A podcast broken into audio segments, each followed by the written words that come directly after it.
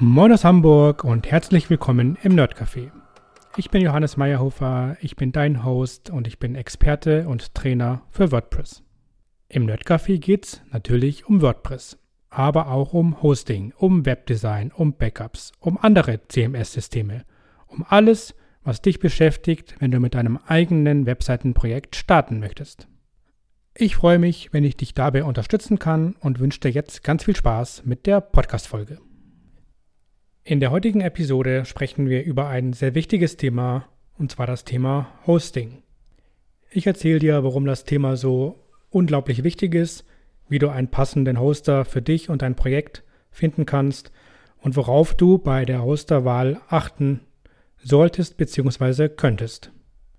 Du merkst vielleicht schon an meiner Sprache, dass das Thema Hosting gar nicht so leicht ist, wie man denkt, weil die Wahl den richtigen Hoster zu finden tatsächlich sehr, sehr individuell ist und sehr von deinen Zielen, von deinem Budget und von deinen Projekten abhängt. Was ich dir aber sagen kann, dass leider sehr viele Kundinnen von mir bei der Wahl des Hosters am Anfang eine falsche Wahl getroffen haben und dann später ihren Hoster wechseln wollten, was zwar möglich ist, aber tatsächlich aufwendiger und am Ende teurer, als direkt vorher sich Gedanken zu machen. Deswegen hier das Thema Hosting. Zum Start möchte ich dir die verschiedenen Varianten von Hosting einmal vorstellen, damit du siehst, welche Möglichkeiten es hier gibt. Das gängigste und verbreitetste Hosting ist das sogenannte Shared Hosting. Nahezu jeder Webhoster bietet es an und wenn du zum Beispiel bei den großen wie Jonos ein Hosting buchst, hast du sehr wahrscheinlich ein Shared Hosting. Shared Hosting kannst du dir im Prinzip so vorstellen, dass du dir den, den Server, auf dem ja alle Daten liegen, wie eine sehr große Festplatte vorstellst, auf der sehr, sehr viele Daten liegen. Beim Shared Hosting ist es nun so, dass, wie der Name sagt, diese Festplatte geteilt wird und zwar mit ganz vielen anderen Projekten und anderen Kundinnen. Wenn jetzt einer dieser Kundinnen ich sag mal, äh, Mist baut und den Server auslastet, kann es passieren, dass alle anderen Projekte, die ja auf derselben Festplatte liegen, ebenso betroffen sind und dadurch auch zum Beispiel verlangsamt werden oder sogar komplett ausfallen. Beim Shared Hosting kommt es jetzt also darauf an, dass die einzelnen Bereiche auf dieser geteilten Festplatte gut getrennt sind und natürlich, dass möglichst wenig andere Kundinnen auf deiner Festplatte liegen.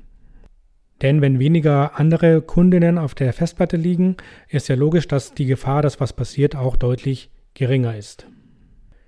Die Shared Hosting Variante ist die verbreitetste und meistens auch die günstigste.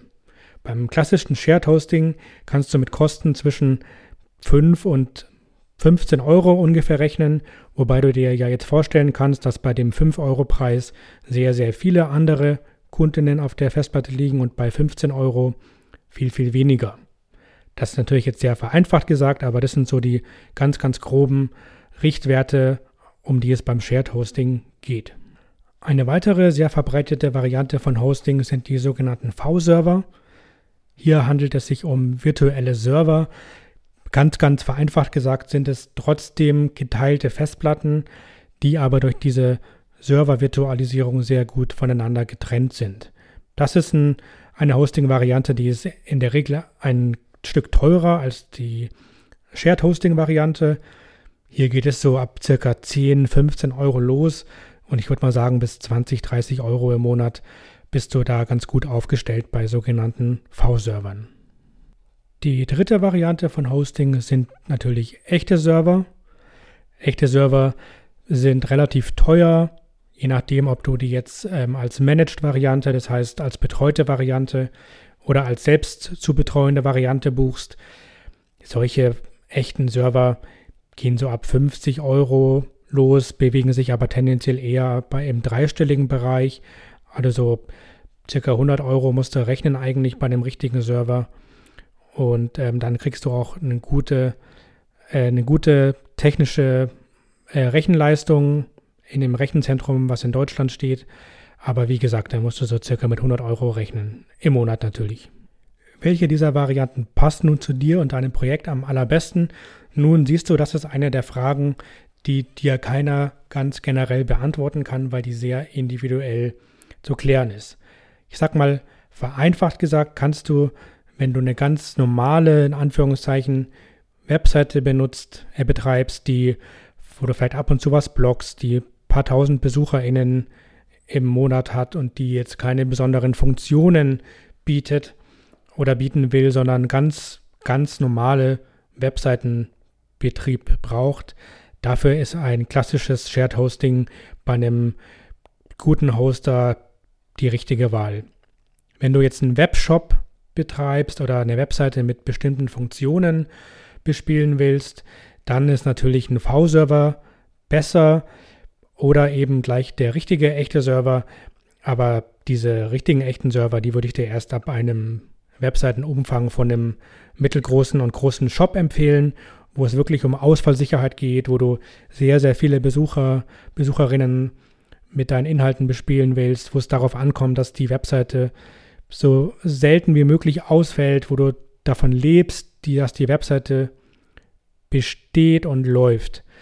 Dann kann man über einen richtigen Server nachdenken, der dann natürlich am besten managed ist. Ähm, über solche, ich sag jetzt mal, Besonderheiten und Sonderhosting-Varianten können wir gerne nochmal eine spezielle Folge machen. Wenn dich das Thema interessiert, schreib mir dazu gerne eine Nachricht über espresso.nerdcafé.online.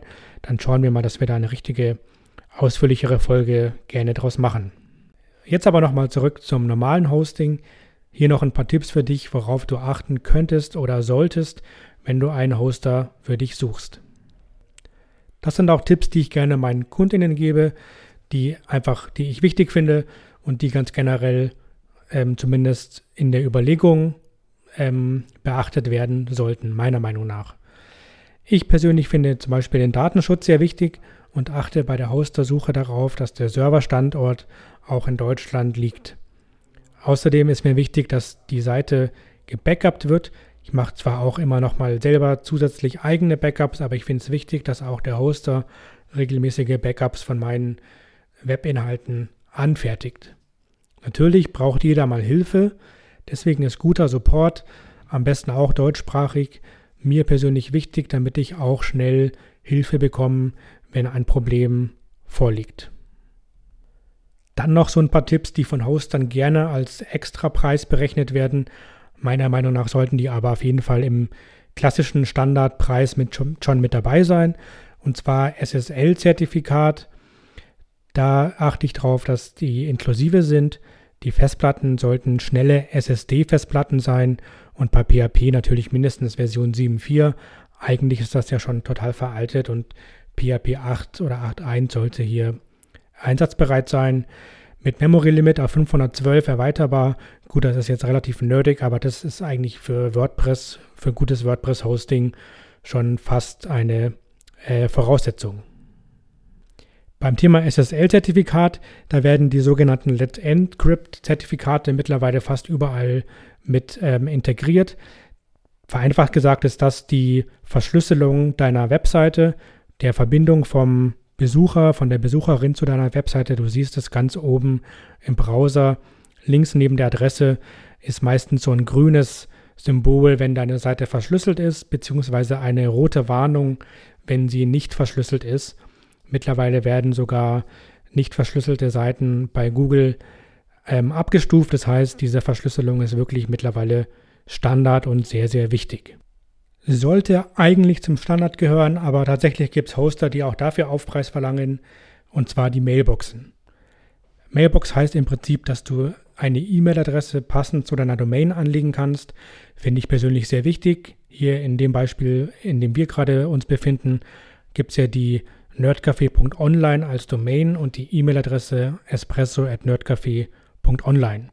Ich finde, wenn du eine Webseite für dein Business benutzt, solltest du auf jeden Fall auch eine dazu passende E-Mail-Adresse anlegen, die am besten nicht info-ad heißt, weil das doch sehr hm, verallgemeinert ist. Ich habe für mich zum Beispiel auf meiner Business-Webseite johannesmeierhofer.de hallo at johannesmeierhofer.de eingerichtet.